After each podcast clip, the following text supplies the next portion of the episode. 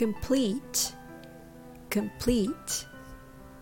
Today we're diving into a word that might seem simple, but oh, it holds the key to powerful communication. So, what does complete mean? Well, it's like saying something is whole, finished, or lacking nothing. It's the sense of reaching the end of a journey or having all the pieces of a puzzle in place. Can you picture that in your mind?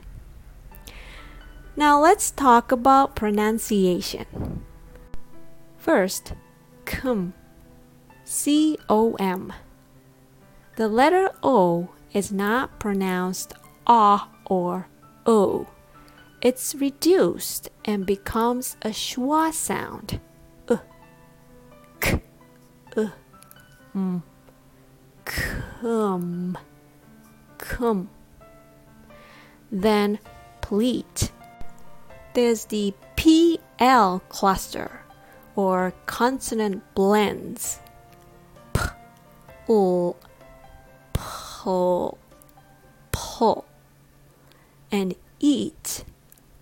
like eat a meal.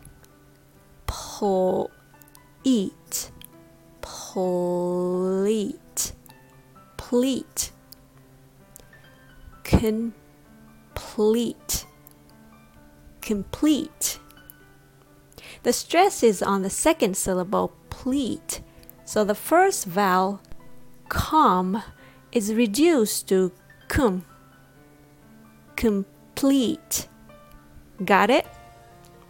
It's really important to know the word stress. If you're interested in accent training lessons to improve your stress and rhythm, just give me a message. The more you practice, the more naturally it will roll off your tongue.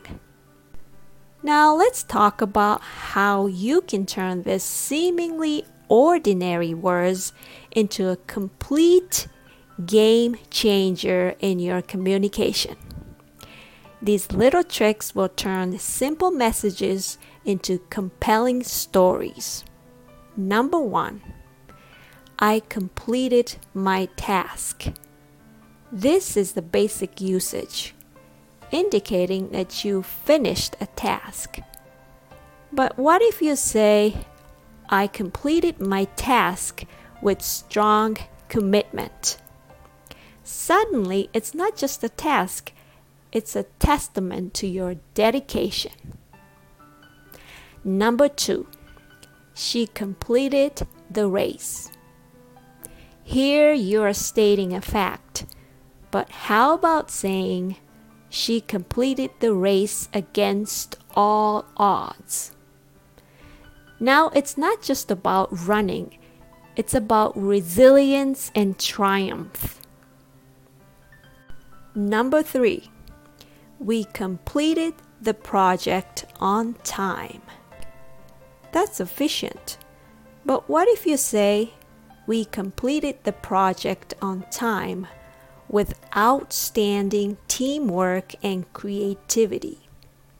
Now, it's not just about meeting a deadline, it's about collaboration and innovation. Number four, they completed a three month accent training challenge. This signifies achievement.